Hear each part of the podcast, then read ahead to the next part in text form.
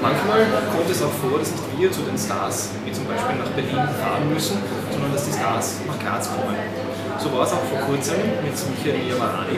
Der hat in Graz nicht nur sein Kabarettprogramm gespielt, sondern auch Werbung gemacht für seinen neuen Film Sanami Alaikum, der im 1. Jänner bei uns in die Kinos kommt. Wir haben ihn anlässlich dieses Films zu einem Interview getroffen. Das seht ihr jetzt. Ähm, wir sitzen jetzt hier, weil es einen neuen Kinofilm gibt, ähm, Salami Alaikum, ein sehr äh, humorvoller Film über das Thema des Zusammenpralls zweier Kulturen. Äh, es ist der erste Kinofilm vom Regisseur Ali Samadi Ahadi. Ähm, wie seid ihr zu der Zusammenarbeit gekommen, äh, dass ihr sozusagen miteinander diesen Spielfilm gemacht habt? Ähm, das war ganz einfach und unspektakulär. Er hat einen Darsteller gesucht für den Vater Taheri und hat gehört von, von persischen Bekannten, dass es in Österreich einen Komiker geben soll, der halber Perser ist und der auch ein persisches Programm schon gemacht hat. Und dann haben sie mich ausfindig gemacht im Internet und haben mir ein äh, E-Mail geschickt, ob ich nach Berlin kommen will äh, zum Vorsprechen. Und ähm, ich habe dann gesagt, ja gerne, ich möchte nur vorher das Drehbuch lesen, weil äh, ich gerne wissen möchte, worum es da geht, bevor ich vorspreche. Und dann bin ich nach Berlin gefahren, habe vorgesprochen und äh, dann haben sie mich engagiert. Also völlig unspektakulär. Es wäre natürlich jetzt toll, wenn man sagt, wir haben uns in Los Angeles kennengelernt bei der Oscarverleihung, aber nein, es war einfach äh, übers Internet. Ähm, ist dann beim Drehbuch noch was verändert worden? Haben Sie eigene Vorschläge eingebracht oder, oder ist es so verfilmt wie es schon geplant war? Also die Geschichte ist so geblieben natürlich, wie, sie gedacht war und wie sie, wie sie, wie sie geschrieben war. Und äh, zusätzlich aber haben der Ali und ich gemeinsam äh, die persischen Szenen unter Anführungszeichen also äh, bearbeitet und es sind einige Ideen äh, von mir drinnen. Ähm, ich könnte mir vorstellen, dass jemand, der am Kabarett auftritt und da schon Bühnenerfahrung hat, sich dann vielleicht schwer tut, äh, in das andere Metier zu wechseln oder den Film jetzt doch anders erlebt als die Bühne. Ähm, wie weit war das ein Problem, sich da auf den Kinofilm umzustellen? Es ist ja der fünfte Kinofilm jetzt insgesamt, aber wie geht es Wirklich, ich habe es gezählt, ich weiß gar nicht wie viel, weil ich habe immer nur so, äh, das einzige Wanted mit dem Freddy Dorfer, da haben wir schon eben gedreht.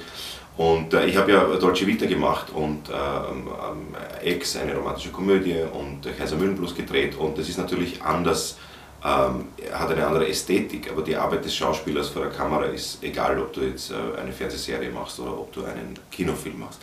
Und äh, das heißt, ich hatte schon bei, vor allem bei Dolce Vita genug mit, mit insgesamt 160 Drehtagen, glaube ich, äh, genug Zeit, äh, sozusagen zu lernen, wie man, wie man das vor der Kamera macht. Das sind, das sind zwei komplett äh, unterschiedliche Berufe eigentlich, wenn man ganz anders spielen muss vor einer Kamera, als man es auf der Bühne muss.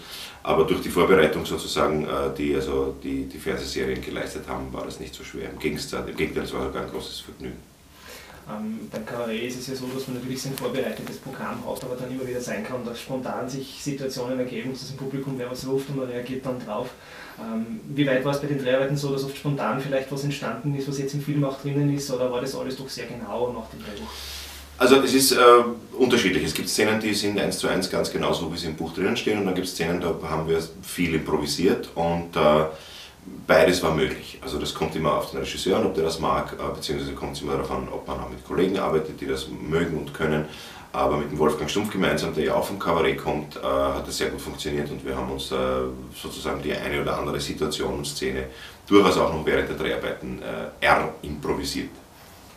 Ähm einen weiteren Film, mit dem Sie auch zusammengearbeitet haben, mit dem Hauptdarsteller, mit dem Navid Akaran. Ja. Ich hoffe, ich habe es jetzt richtig ausgesprochen. Ja. Aber ein Augenblick ja. Freiheit. Äh, Augenblick Freiheit ist einer der Favoriten für die Oscarverleihung, für den österreichischen, vielleicht nächsten Auslands-Oscar. Wie sehen Sie die Chancen?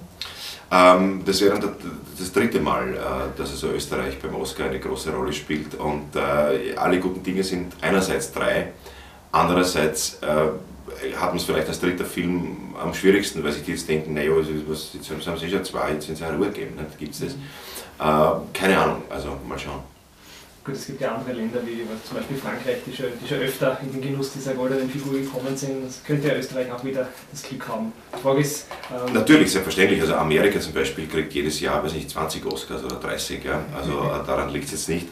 Aber äh, wie hoch ist die Wahrscheinlichkeit, dass es wirklich dreimal hintereinander geht? Auf der anderen Seite, wie hoch ist die Wahrscheinlichkeit, dass, man, äh, dass wir jetzt da hier sitzen und ein Interview machen? Ja. ähm, wie schaut es aus hinsichtlich ähm, dem Thema an sich. Also da geht es eben darum, zwei Kulturen treffen zusammen, das Fremdsein in einem Land, in dem man nicht geboren ist oder in dem man zumindest das Kind aufgewachsen ist, die Eltern aber fremd sind. Ähm, war das für Sie auch ein Grund, den Film zu machen, weil Sie so aus Ihrem persönlichen Leben auch leichteren Zugang gefunden haben? Also der Grund, den Film zu machen, war in erster Linie, weil ich ihn wahnsinnig komisch finde und weil ich das Drehbuch gelesen habe und das ist sehr, sehr selten, dass man ein Drehbuch liest ähm, und dabei laut auflacht. Das passiert also de facto nie eigentlich, ja? sehr, sehr selten. Und äh, das war eigentlich der Hauptgrund, weil ich mir gedacht habe, das ist endlich einmal ein Film, wo das Thema Ausländerproblematik und fremde Kulturen und Rassismus und Nazis und äh, äh, äh, Terroristen und so endlich einmal komödiantisch behandelt und nicht mit dieser wahnsinnigen Tiefe und wahnsinnigen Schwere, die natürlich auch eine legitime äh, Umgangsform ist, wie zum Beispiel der Arash das eben gemacht hat, wobei der Film ja auch äh, einen Schuss Humor drinnen hat. Ja, also eine, eine, Tragödie, aber es gibt Momente, wo man sehr lacht. Aber Salami Alaikum war äh, definitiv eine, eine Komödie über dieses Thema und das war eigentlich das ausschlaggebende, äh, der ausschlaggebende Moment, wo ich gesagt habe, das möchte ich unbedingt machen, weil endlich einmal wird dieses Thema komödiantisch behandelt. Es gibt diesen Sage, ich weiß jetzt nicht, von welchem Kabarettisten er ist, äh, Sie werden lachen, es ist ernst. Äh, kann man das sozusagen auf dieses Thema in Bezug auf den Film auch sagen? Das kann man generell auf gute Komödien sagen, glaube ich. Dass also die guten Komödien zeichnen sich dadurch aus, dass es um unglaublich traurige Sachen geht und man aber die ganze Zeit wahnsinnig lachen muss, weil sich die Menschen wie Verrückte, wie Wahnsinnige aufführen. So wie es ja im Leben eigentlich ist. Es ist nichts nur traurig und nichts ist nur komisch.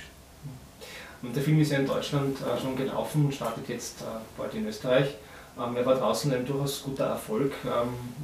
Können Sie sich vorstellen, dass die Österreicher den Humor genauso verstehen wie die Deutschen? Ähm, diese Frage kann man nur mit einem Ja beantworten. Also äh, ich glaube, das ist, äh, wird immer sehr hochgespielt, der Unterschied zwischen dem österreichischen und dem deutschen Humor. Es gibt natürlich selbstverständlich Unterschiede, aber in Wirklichkeit ist es nicht, nicht so groß der Unterschied im Humorverständnis. Also der Unterschied im Humorverständnis zwischen England und Österreich ist viel größer als zwischen Deutschland und Österreich. Ja, dann wünschen wir Ihnen für den Film und auch fürs Programm, mit dem Sie heute Abend in Graz auftreten, noch viel Erfolg und äh, weiterhin viel Freude am Film machen. Und danke für das Gespräch. Ich danke auch, danke auch für das Gespräch. Schönen Abend noch. Danke.